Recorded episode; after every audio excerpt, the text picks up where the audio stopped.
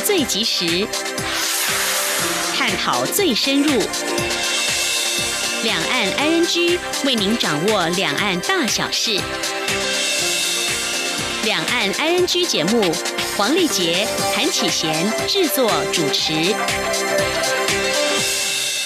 各位听众您好，我是黄丽杰，我是韩启贤。今天是二零一九年八月三十号星期五，欢迎您收听每周一到周五的两岸 I N G 节目，六十分钟为您掌握两岸最近的焦点新闻，还有交流互动。在今天节目当中，稍后先来关心新闻，重点包括了陈明通说，台湾人民永远不会接受北京一国两制，香港社运人士遭到逮捕，总统府呼吁以对话代替弹压，黄之锋访台前被捕，林佳龙也呼吁尊重人权，而。香港社运人士遭逮捕，国民党则是呼吁依法保障。上诉遭到驳回，香港民政宣布取消八三一游行集会，而外传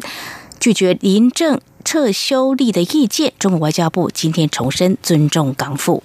关系案讯过后，今天的话题安居来关心财经的焦点。美国川普政府已正式确定对三千亿美元的中国输美商品额外加征百分之五关税，实施日期分别为九月一号和十二月十五号。美国和中国大陆间的贸易战越演越烈。不过，媒体报道，美中双方也释出愿意在九月进行贸易磋商的善意。美中贸易战的未来发展有哪些观察重点？另外，日本将南韩移出出口手续简化优惠对象国家的白名单在本周生效。南韩表达抗议跟。遗憾，相关议题，我们今天节目中访问到商业发展研究院商业发展与策略研究所所长黄兆仁，探讨解析。在关注财经焦点过后，今天是八月三十号，要告诉您的是九月一号是记者节。那么，台湾网络上流传这么一句话：“小时不读书，长大当记者。”而曾几何时，监督政府、担任第四权、揭弊除贪记者，变成受人嘲讽的角色呢？在今节目当中，稍后要透过记者张婉如的专题报道，带您了解台湾从战后原本大名大放，不过在二二八事件之后，记者遭到逮捕、报社被查禁，寒蝉效应延续至今，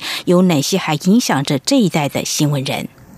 好，接下来我们现在关心今天的重点新闻。轻松掌握的新闻，I N G。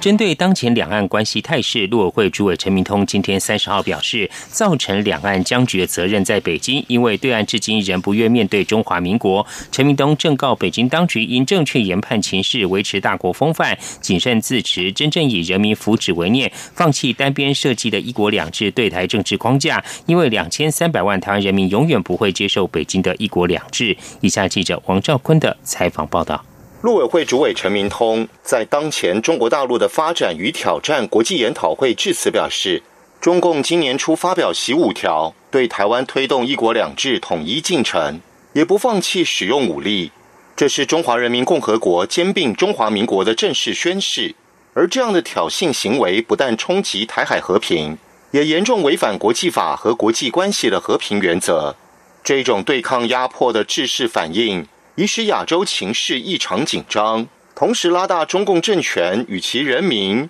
与国际社会的隔阂。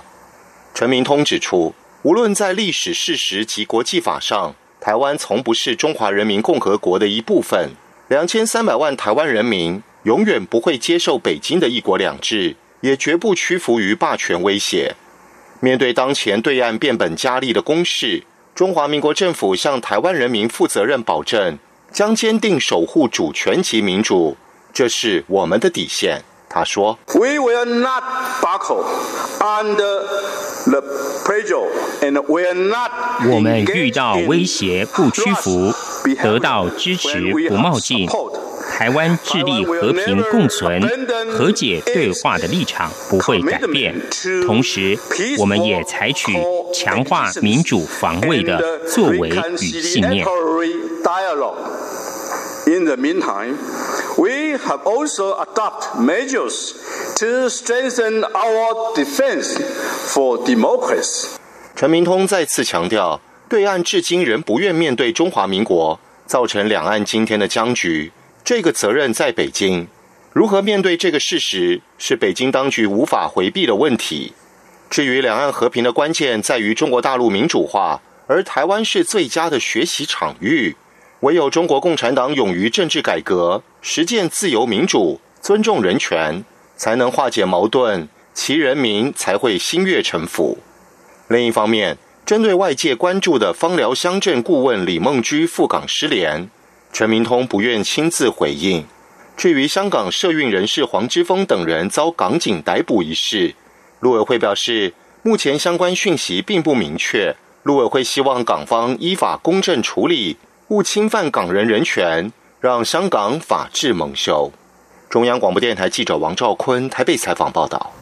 而针对香港社运人士今天早上陆续遭到香港警方逮捕一事，总统府发言人丁允恭表示，总统府对此事高度关注。香港需要的是对话沟通，不是镇压逮捕。总统府呼吁北京和香港当局以对话代替弹压，谨守对香港人民自由、民主跟人权的允诺。丁允恭也指出，历史证明，人类对自由民主的渴望是无法以暴力强压的。我方呼吁香港政府秉持法治程序，保。保障香港人民应有的人身自由跟法律权益。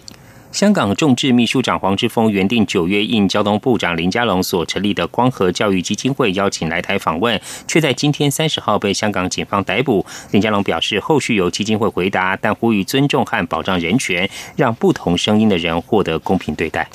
同样也是针对香港反送中运动持续两个多月来，香港知名社运人士包括陈浩天、黄之锋、周婷等人，分别在昨天晚间跟今天上午被捕。外界质疑香港警方在三十一号。反送中游行前进行大抓捕是白色恐怖。对此，国民党今天表示，香港是一个有法治基础的社会，无论警察执法办案或相关人士受到讯问羁押，都应该依循法律规范，并享有法律所赋予的权利和保障。外媒报道，香港特首曾向北京当局提交反送中五大诉求评估报告，包括撤回修订逃犯条例，但遭拒绝。中国外交部发言人耿爽今天三十号仅重申尊重港府暂缓修订逃犯条例，未多做回应。至于有关屏东县芳寮乡乡镇顾问李梦居十八号前往香港之后失联，民进党副秘书长林非凡今天表示，相关单位正在会诊李梦居事件资讯。他也呼吁国人前往香港或中国旅游要密切关注相关情势，因为目前情况对台湾来说相当危险。李梦居前往香港旅游后失联。根据发鸟乡长陈雅玲表示，李梦居传了一张解放军在香港边境集结照片给他之后，再也联系不上李梦居。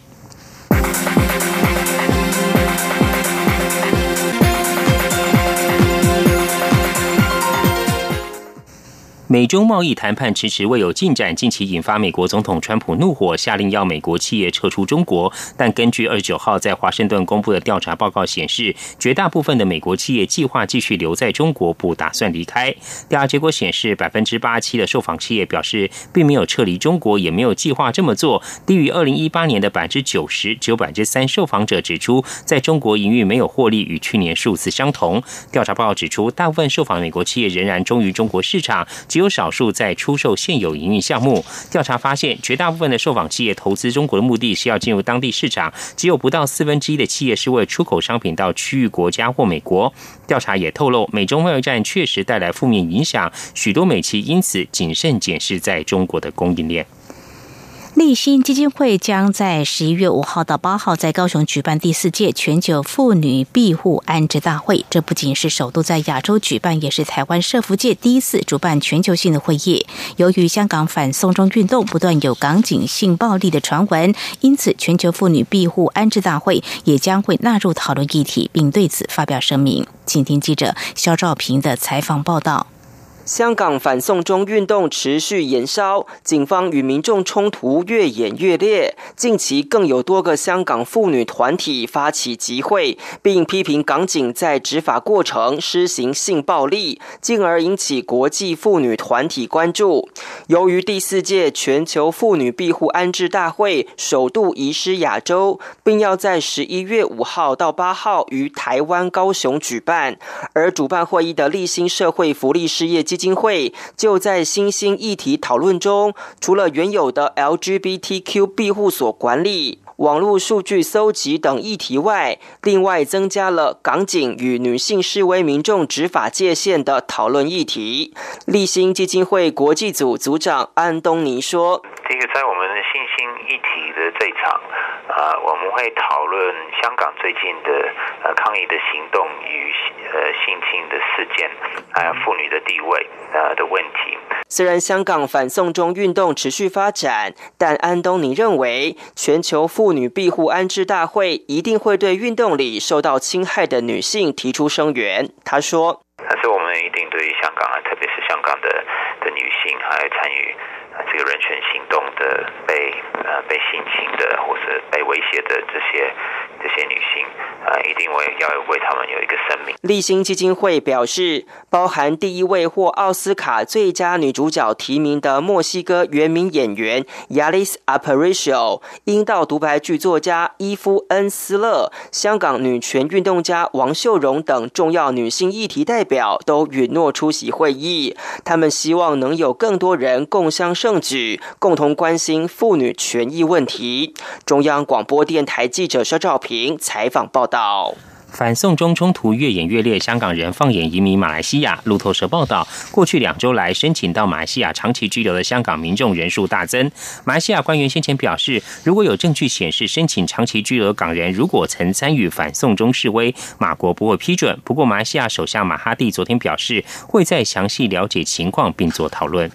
第二十五届国际博物馆大会将于九月一号到七号在日本京都盛大举行。台湾主题馆今年将以“博物之岛”以及“东亚博物之美”为主题设计，展现台湾博物馆社群在各个面向的实践成果。观众也将能够在展场当中透过虚拟实境技术走入《清明上河图》。另外来关心，《经济学人》资讯社二九号公布二零一九年全球安全城市报告，在处理气候变迁、网络安全等能力的安全城市指数排名中，前三名由亚洲包办，其中东京夺冠，仅次于东京的是新加坡，第三名是大阪，荷兰阿姆斯特丹排名第四，澳洲雪梨名列第五，台北则是排名二十二。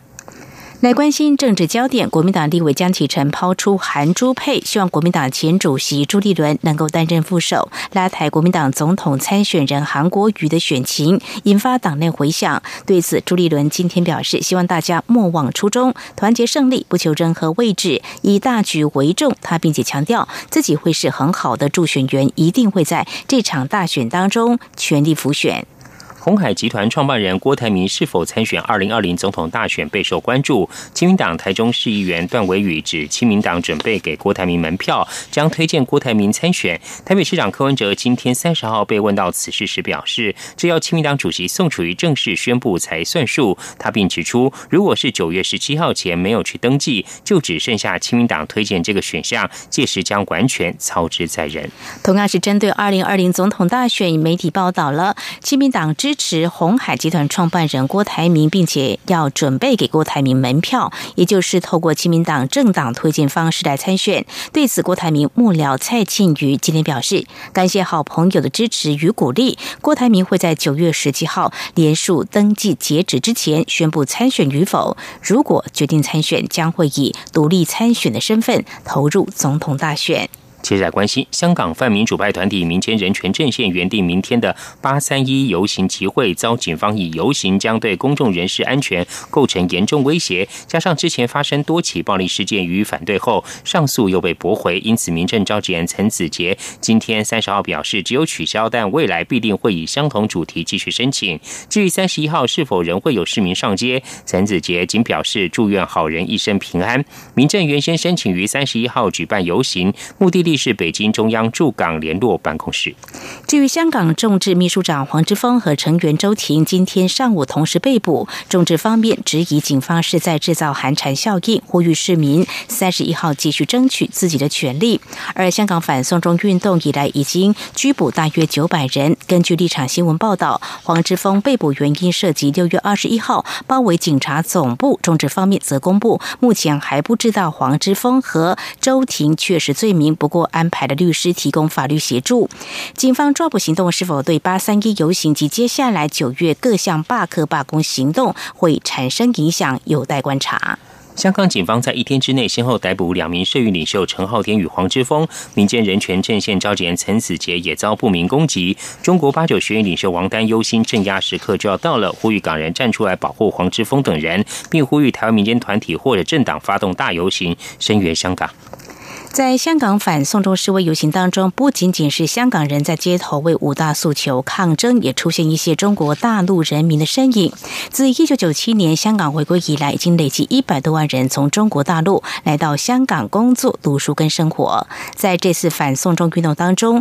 他们其中有许多人跟中国官媒立场一致，厌恶香港的抗议者。不过，还是有一小部分大陆旅港人士冒着很大风险支持香港。根据《华尔街日报》报道，六月十六。号一名二十四岁陈姓女研究生穿上黑色 T 恤，戴上口罩，加入了反送中游行的行列。支持这场运动，在港大陆人并不只有陈姓女生一个，他们表示珍视香港的自治权，尤其是香港法律体系跟言论自由。他们参加了示威游行，在网上支持香港的公开信上签名，并且在社群媒体上为反送中运动来辩护。不过，这些行为使得他们面临被中国当局拘留的危险。中国当局正在深圳边境警察检查旅客的智慧手机，寻找参与示威活动的证据。以上就是今天的重点新闻。这里是中央广播电台，您现在所收听的节目是《两岸安居》，稍后为您进行话题安居单元。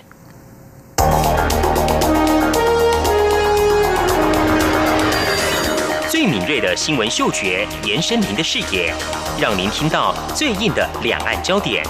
连线访问这次随团出访的央广记者王维婷。是的，今天在大陆福建平潭举办了一场两岸关系研讨会，对世界经济与亚洲会产生哪些影响呢？其中五百个是感染艾滋病的孩童，那分散在呃广东。从正经情势分析。两岸交流观察到新闻现场直击，两岸 I N G 有最多元的声音、多面向的观点以及最专业的剖析，请收听每周一到周五晚间六点到七点，由中央广播电台新闻部黄丽杰、韩启贤制作主持的《两岸 ING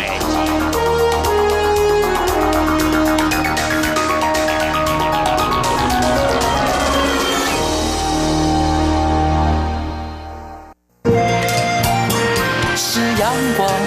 打开了世界之窗，是阳光翅膀，环绕着地球飞翔。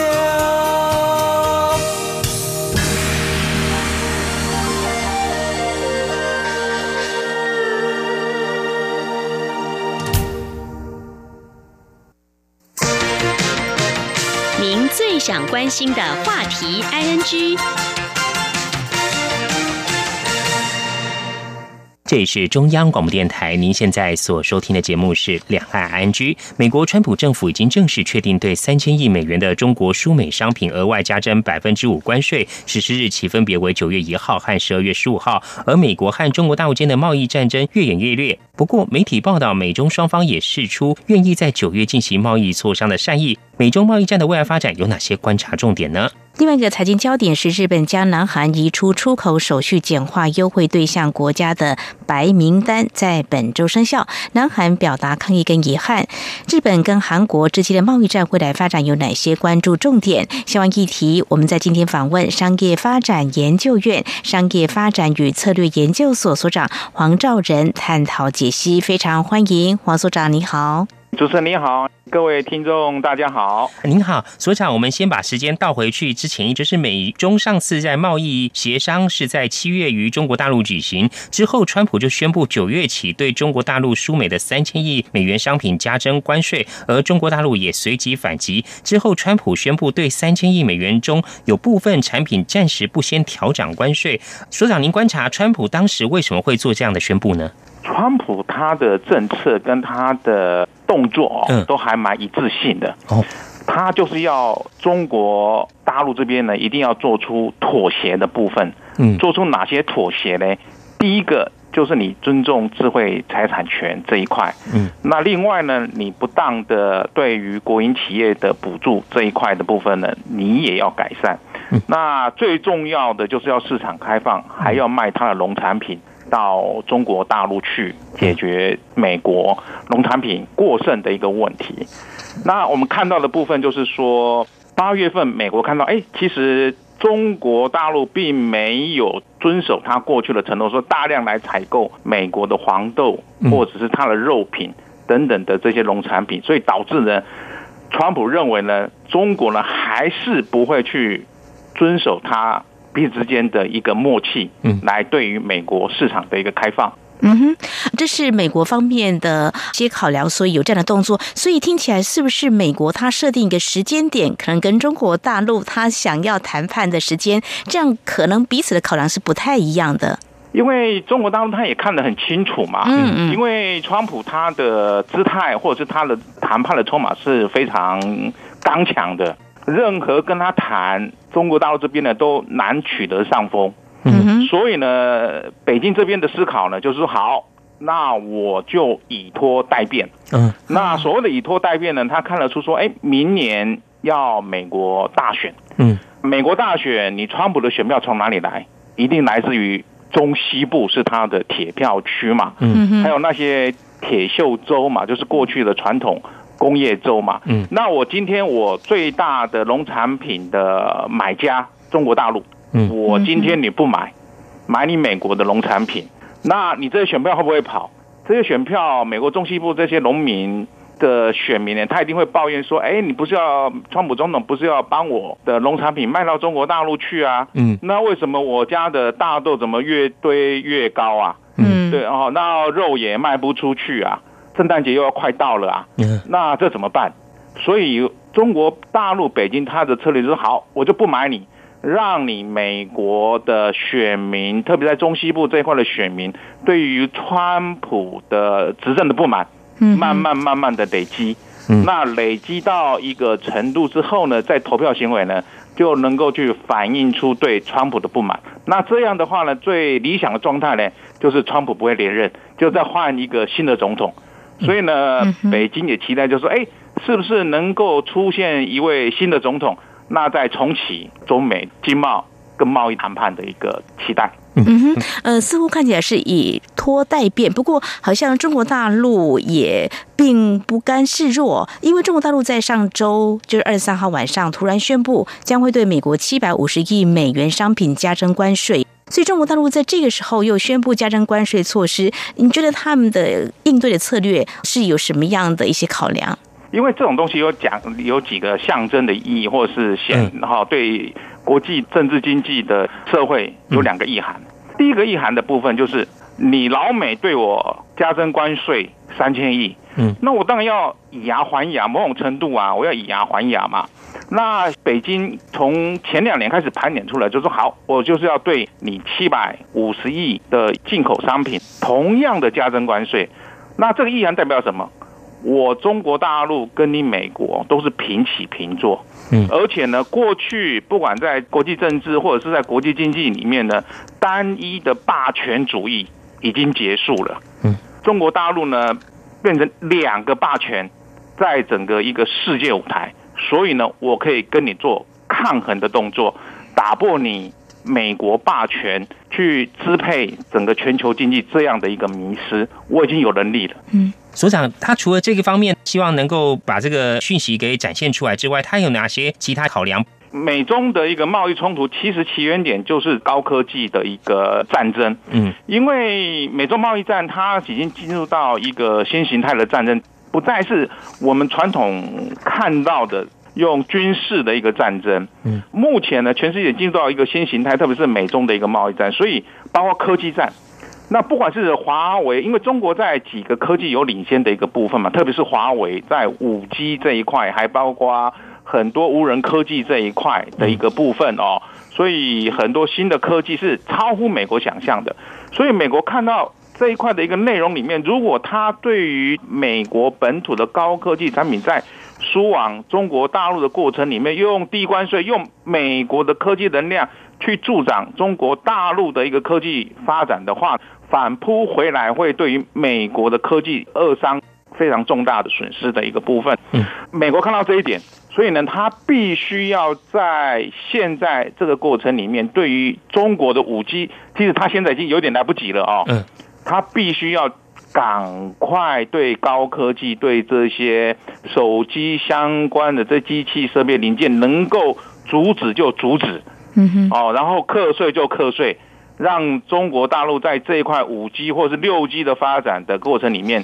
放慢，那同样的看美国，美国也希望能够透过这一块的部分，告诉美国的社会，包括告诉美国的科技业，如果你们不再争气啊，你如果你不对于五 G 或者是六 G 这一块的一个发展的话，那很多美国的霸权科技呢就会拱手让给中国大陆。因为为什么五 G 跟六 G 非常重要？所以我们看到说未来包括无人车。工业互联网这一块，嗯，还有整个一个快速传输的一个部分，那个传输的速度是以百万倍在推展的一个部分，所以这个东西里面会改变整个人类社会对于生活科技的一个运用，而且包括军事使用的目的，包括天上的啦，或者是水面下的发展的一个内容。嗯哼，所以呢，我们这样来看，中国大陆在上周又宣布新加征关税措施之后呢，川普政府也立即宣布再度提高关税了。那么从二十八号正式确定对三千亿美元的中国输美商品格外加征百分之五的关税，那么实施日期就分别是定在九月一号跟十二月十五号。所以呢，整个美洲贸易战的情势发展下来，那么川普政府面临的一些压力。刚才苏长你有提到了，那么内外情势上还有哪些挑战的？是我们目前可以看得到的呢。另外一个挑战就是，美国现在打的就是中国大陆是一个汇率操纵国，嗯嗯，所以跟大家荷包比较有关系的，可能是人民币，它会跟美金的汇兑会某种程度会脱轨，会走自己的路。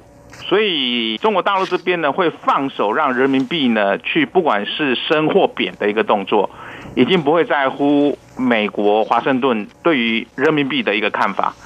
所以我们看到就是说，哎，好，你对我加征关税，那我中国有什么武器？我武器也蛮多的啊。其中一个，我就透过汇率，就是某种程度让人民币走贬。那走贬的概念是什么？就是让 Made in China，就是中国制造的商品，在全球的市场是怎么样更便宜啊？嗯，所以国际市场可以买到更便宜的中国制的一个商品嘛。所以。汇率也是我们近期可能会看到，就是人民币的走势呢，会因为这现在的美中贸易战扩大的那样的一个加纳之后，人民币会有它自己跟美金脱轨的一个表现出来。那这些东西也是值得我们去观察的一个地方。是。那另外要请教所长啊，就是川普调关税之后，对于美国本身国内他们的物价，是不是也会产生一定的压力呢？很多，你看最近的新闻又跑出来了，很多美国的零售业协会这些都哀哀叫了吧？嗯，因为圣诞节快到了，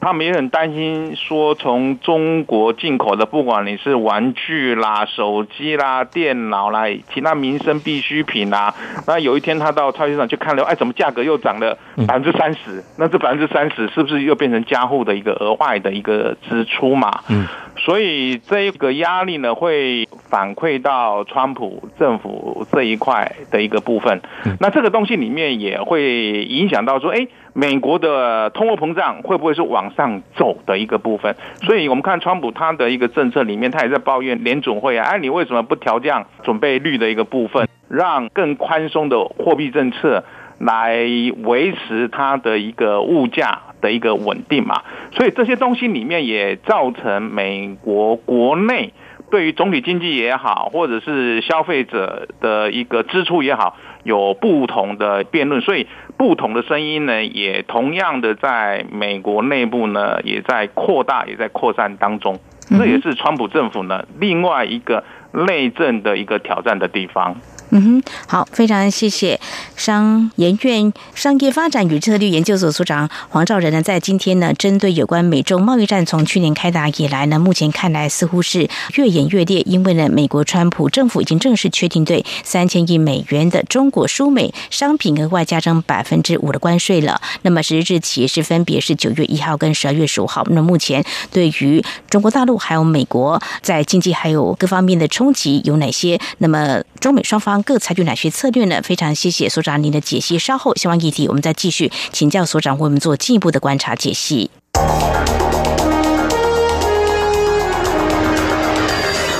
最敏锐的新闻嗅觉，延伸您的视野，让您听到最硬的两岸焦点。连线访问这次随团出访的央广记者王维婷。是的，今天在大陆福建平潭举办了一场两岸关系研讨会，对世界经济与亚洲会产生哪些影响呢？其中五百个是感染艾滋病的孩童，那分散在呃广东。从正经情势分析、两岸交流观察到新闻现场直击，两岸 ING 有最多元的声音、多面向的观点以及最专业的剖析。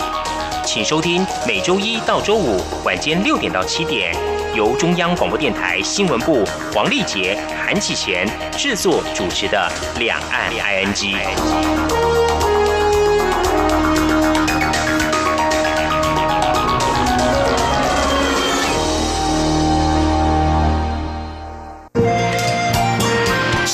阳光，翅膀打开了世界之窗，是阳光翅膀，环绕着地球飞翔。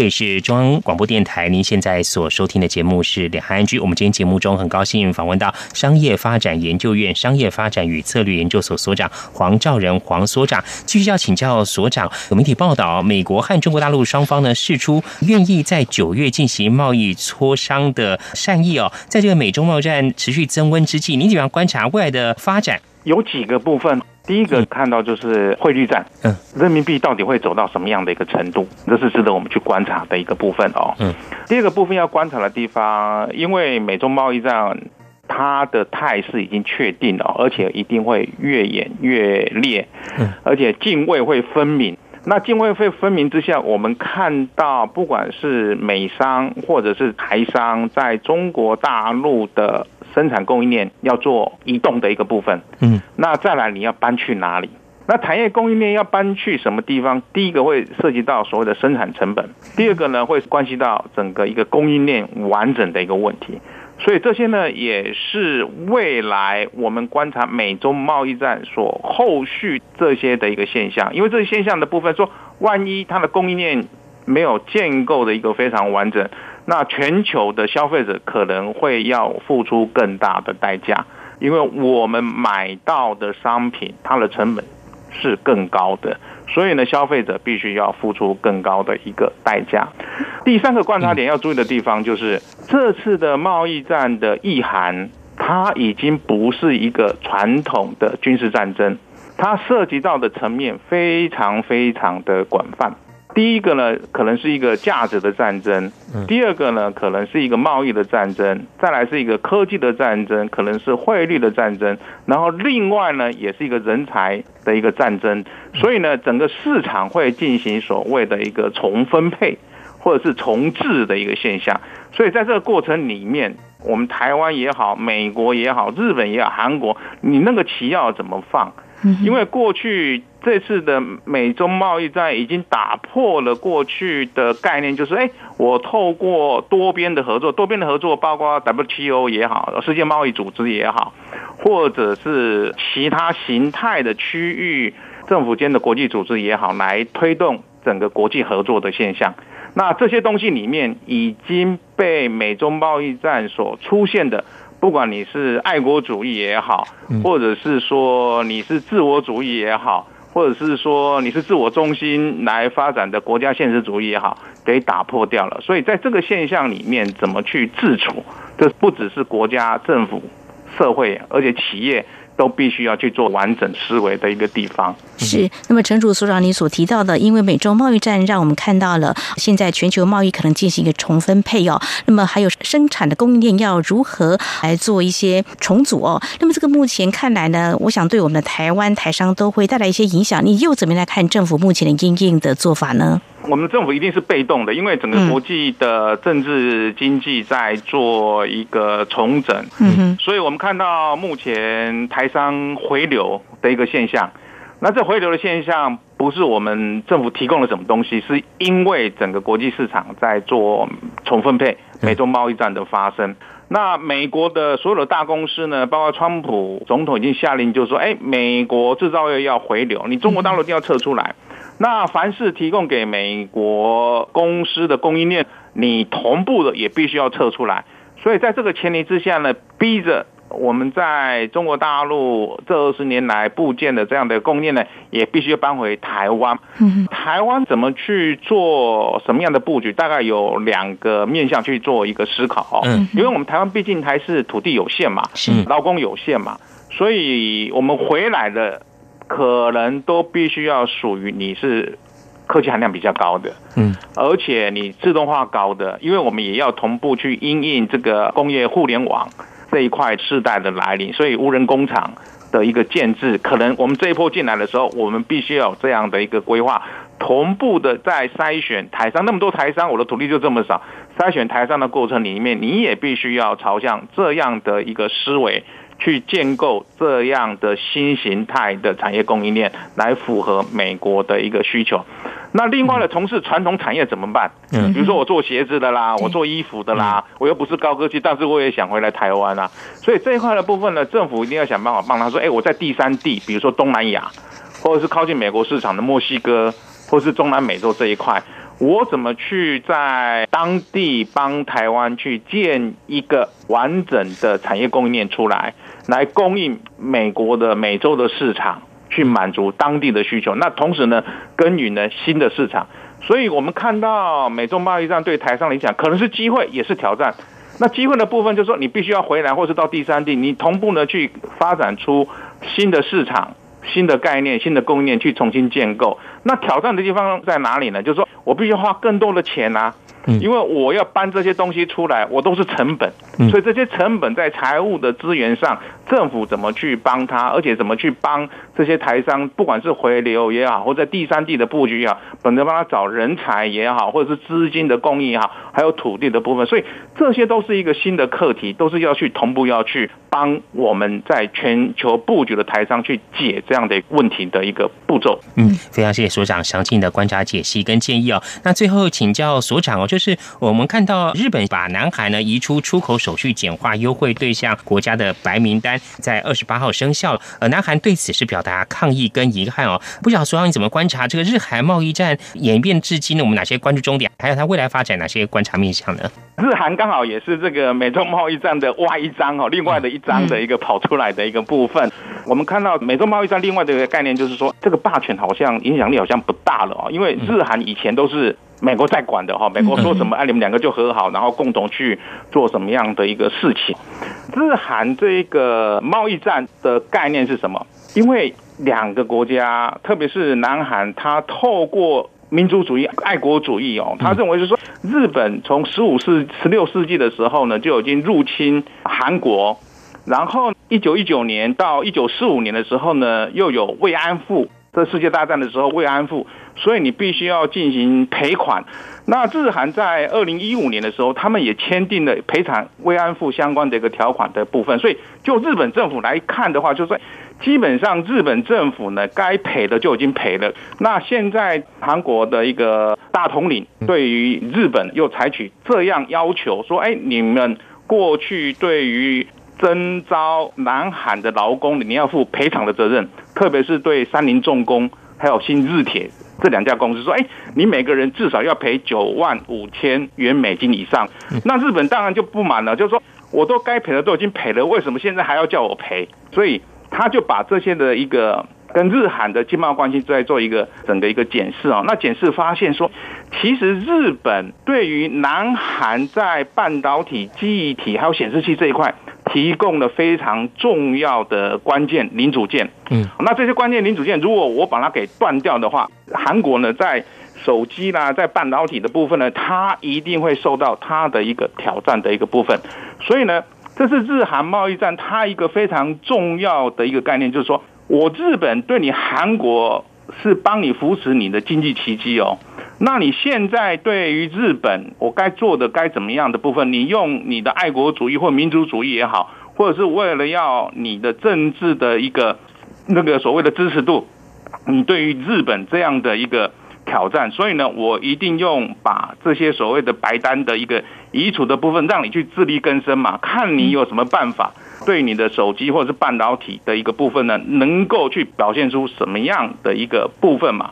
那韩国它怎么应应呢？韩国它现在我们看到，它也发现说，我很多关键性的零组件的一个部分被日本掐住，所以呢，明年的韩国的政府呢。它在研发的支出里面呢，已经大幅上升。嗯，所以呢，他们在不管在网络、在 AI 或者是这些所谓的化学核心技术的部分，他们要大量的投资进去，来摆脱对日本的一个依赖的一个部分。那这些东西里面，也是我们要去特别特别观察的一个地方。嗯哼，非常谢谢所长详细的观察跟解析。我们今天节目中呢，是访问到商业发展研究院商业发展与策研究所所长黄兆仁黄所长。非常谢谢所长接受访问，谢谢您。好，谢谢姐姐，好，谢谢黄小姐，谢谢，谢谢所长，谢谢。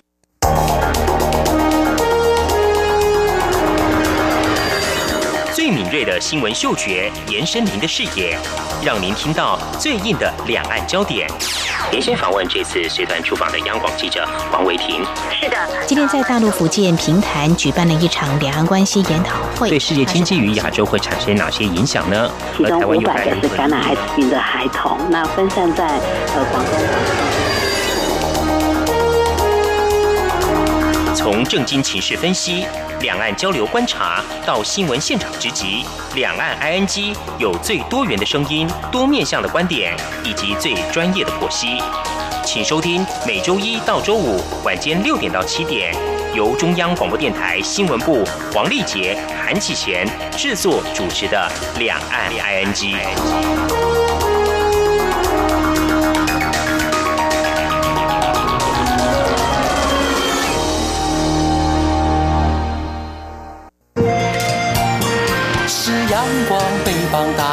世界之窗，是阳光翅膀环绕着地球飞翔。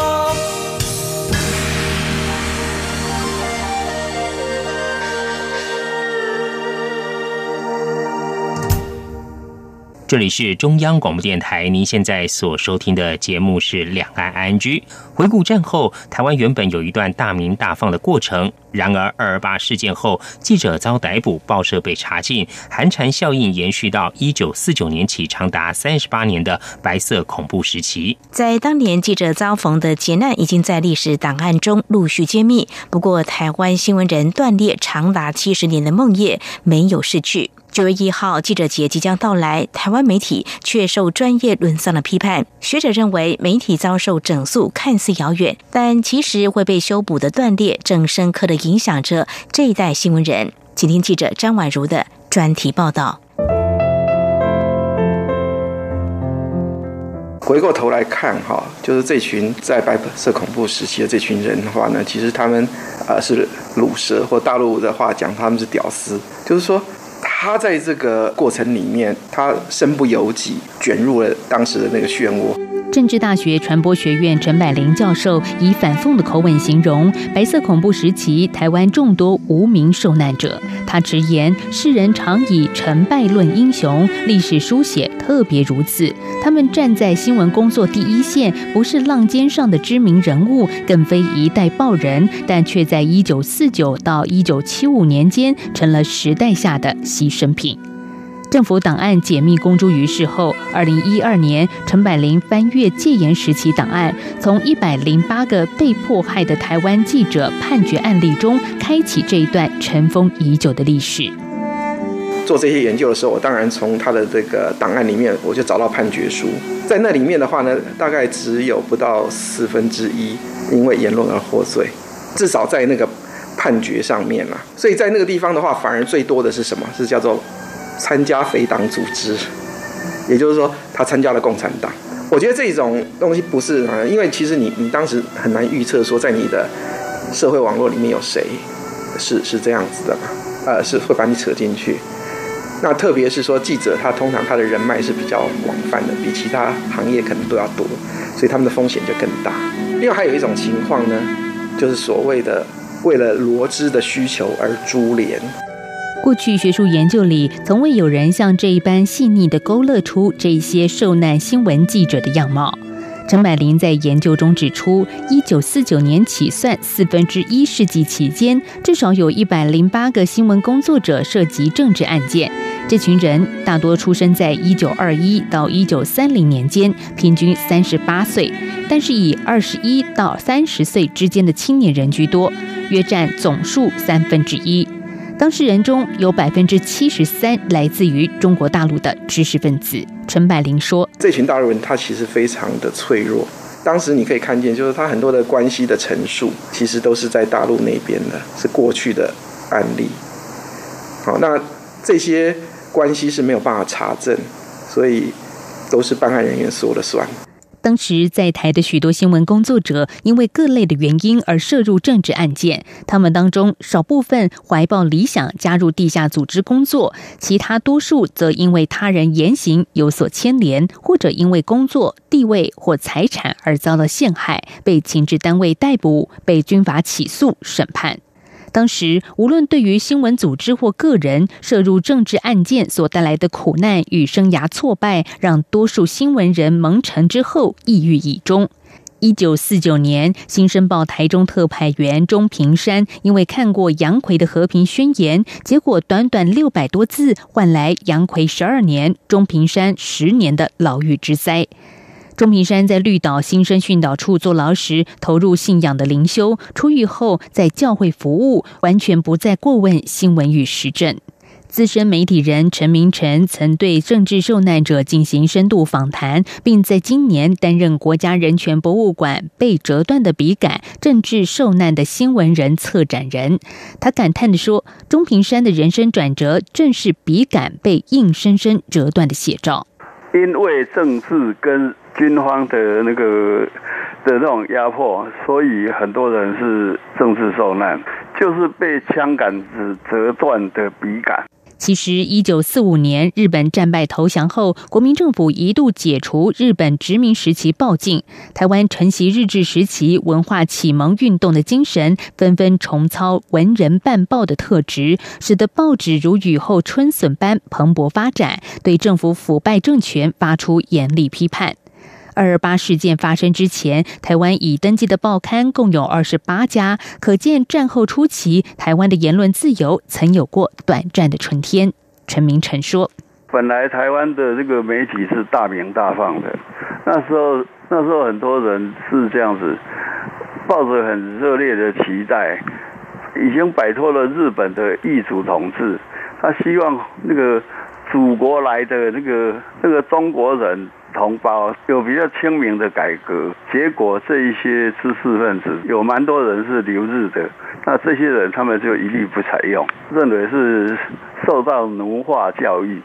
一九四七年二二八事件爆发，国民党政府开始清乡，许多媒体精英遭逮捕，多家媒体被查禁。二二八事件前后，台湾新生报虽是官方报纸，但除了刊载官方发布的公告外，也报道查起私烟事件，因此在事件后遭到严厉报复。台籍的阮朝日总经理、日文版总编辑吴金炼被控阴谋叛乱首要，利用报纸从事煽动群众、挑拨离间军官民情感，遭军警逮捕，秘密裁决。二二八的时候，是以台湾人哈出来办报的比较多，他发出言论跟跟建联跟跟期待，希望台湾能够建设成为什么样子的一个社会，什么样子的国家。但是经过二二八的屠杀跟有计划的逮捕之后，啊，还有很多报社都被关门了。遭受言论迫害的媒体还包含一九四五年发刊、战后第一份由台湾人创办的第一大民营中文报纸《民报》，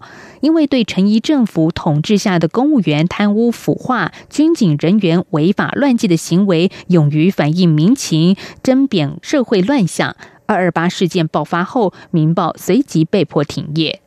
台湾媒体被整肃的同一时期，一九四八年十二月十号，联合国通过一项重要的文件《世界人权宣言》，反省二战期间战争的残暴、对人权无视与污蔑，世界人权宣言第十九条明言，人人有权享有主张和发表意见的自由。但讽刺的是，当时台湾新闻记者受到政治威权的压迫，人人下笔时心中得有个小警总，往往先自我设限，以免笔杆换来枪杆。我应该是一九八六年，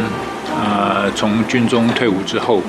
就继续回到联合报工作，所以，呃。那个时候刚好是差不多是解严前一两年的时候了，啊，虽然那个时候的确还是有一些啊，对于呃比较自由的新闻工作还是有一些限制啊，譬如说警告会有的，然后会有一些威胁。中正大学传播学系教授吴元辉说自己初出社会的第一份工作是在联合报担任政治组记者。一九八六年九月二十八号，民进党在圆山大饭店成立，为台湾党外运动推向高峰。当时台湾离解严已不远，但是台湾媒体的生态在可见的开放中，仍处在被压抑的框架。我跟真正在现场采访的同事回到报社以后，啊，印象很深。呃，当时的主管讨论以后就说，请那一位在场的记者就写三折。嗯，没想到，呃，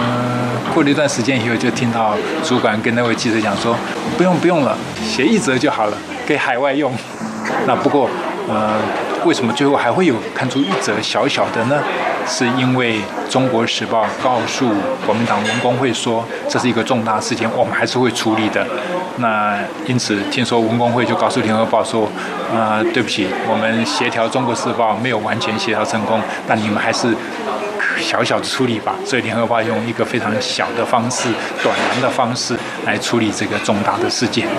吴元辉亲身经历台湾执政党的手在当时如何深入且主导着媒体报道的内容与版面，而陈明诚则是回忆戒严时期的记者不好当，薪水低，风险高，需要高度使命感。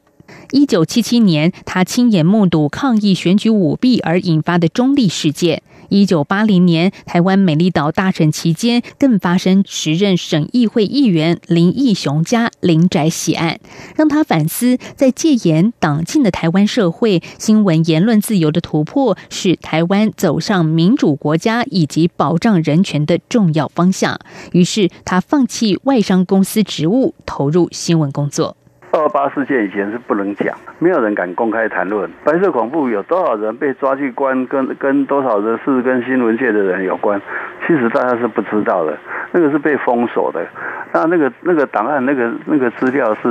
是你不清楚的，你只有辗转听说而已。陈明诚曾参与党外杂志八零年代与自立报系的编采工作，挑战禁忌，致力书写当时不容见报的政治受难者与海外黑名单人士为主轴的人权故事。相较其他媒体，自立报系有着较为宽广的言论自由空间，但当时台湾媒体工作者皆有一种传达社会真相的使命，即便是在极大外在压力中摸着石头过河。曾任自立早报总编辑的胡元辉说：“当时的《中国时报》《联合报》，那这一类的媒体工作者，他们并不是不知道一些状态，或者说他们并不是不想把言论的空间给打开，但是他们可能会受到报社政策的限制，所以不容易发挥。但我觉得他们的心情仍然是希望让媒体能够走向一个更开放的一个啊原地。”那对于像《自立晚报》这样的工作者来讲，他的限制比较小。那他要考虑的问题是，他要如何让更宽广的言论空间可以被实现，但又不至于让这个言论的原地可能会被受到伤害。二零一九年，当记者握有一支笔，可以做很多事，说很多话，但是在戒严时期，那支笔却可能让你看不见明智的朝阳。政治大学传播学院陈百灵教授的台湾新闻受难者研究工作持续至今仍未间断。从历史档案研究到面对台湾媒体的发展，看看过去，想想现在，陈百灵形容言论自由的转变有如钟摆。可现在的话，整个刚好反过来，那钟摆现在是你讲任何话没有后遗症，所以反而他该讲的不该讲的他。大师上讲。所以我每次我看到那个电视上抿嘴的时候，我其实有很多的感触。钟摆等于是又咬到另外一边去。以前是你没有做的事情，你都要负责；那现在是他随便讲是不需要负责。台湾从争取第四权空间到现在的自由开放，一路走来筚路蓝缕。胡元辉分析，解严后，理论上台湾社会从政治控制走到政治消退，传播生态应更加自由。但令人遗憾的是，受到政治约制的台湾媒体，不但长久无良性的商业土壤，更少了媒体专业的传统。他观察解严至今，新闻专业日益沦落的背后因素是结构性问题。当你从一切都控制到一切都没有的时候，它中间其实是出现了一个大的一个问题，就是我们没有一种一以贯之的东西在里面。那建立比较好的呃，比如说公共精神的传统，比如你有很好的公共媒体，或者没关系，你在商业竞争体制当中，你有一好的商业主义的土壤。那即使是商业竞争，我们也懂得它的专业伦理的规范在哪里，也懂得社会对商业媒体期待在哪里的时候，那我们进入到大明大放的自由时代的时候，我们还是有一个规范，会约束着我们自己在新的时代里找到新的伦理。现在的麻烦是我们旧的抛了。新的有没有建立？所以我们就会一直陷入在那种传播生态不能够向上提升的困境里面。吴元辉建议，在政治力把持褪去后，台湾应建立一个足够专业力量的公共媒体制度。此外，商业媒体也应迈入良性竞争生态体系，并透过收视费回馈产制端制度，让商业平台更有资源投入生产较好又叫做，而非只有短期哗众取宠的产品。较好又叫做，其实这个在过去的历史上并不难看到啊。比如说，我们在国外《纽约时报》来说吧，《纽约时报》到现在为止，虽然面对数位的冲击，可是它的新闻到现在仍然是非常多公众传播里不可或缺的元素。而原因在于什么？它会把一件事情做非常好的铺陈，能够把它的来龙去脉以及它的影响做非常好的交代。有人说，那这样要花很多经费跟精力在里面。是的，但是这些资源的投入，却会让你的产品变成可看。那这样子，这就是某一个情况下的好的商业主义的一种产出路。台湾威权体制已被打破，并经历三次政党轮替。或许你会认为媒体整肃离我太遥远，但是它数十年来影响着你每日所观看的媒体生态结构。这是一个台湾媒体七十多年来亟待修补的断裂。我们比较幸运，生的比较晚一点。看看过去的新闻人陈明成感叹地说：“台湾的过去有许多面向被政府控制，故意不让人民知道，直至政府档案开放后，研究者才能一窥全貌。但许多当事人来不及留下记录就走了，珍贵的口述历史正一点一滴流逝。”于是，国家人权博物馆白色恐怖景美纪念园区目前正在展出被折断的笔杆。政治受难的新闻人特展展期至十二月十五号。此外，九月一号记者节下午两点，中正大学传播学系教授胡元辉与卓越新闻奖基金会执行长邱佳怡将在网络社群时代的言论自由座谈会中分享，让大家在记者节里听听现代媒体人待解的节。央广记者张婉如专题报道。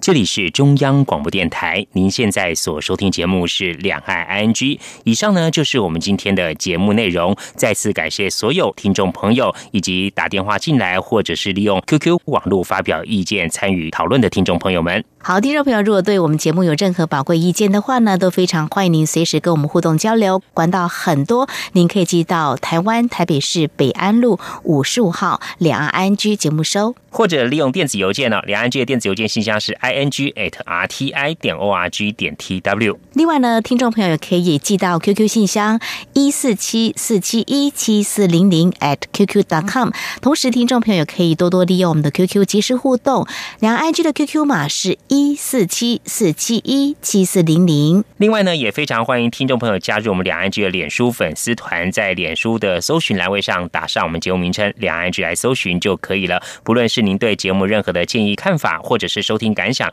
都非常欢迎利用刚刚这些管道。好，今天节目非常感谢听众朋友您的收听，祝福您，我们明天同时间空中再会，拜拜。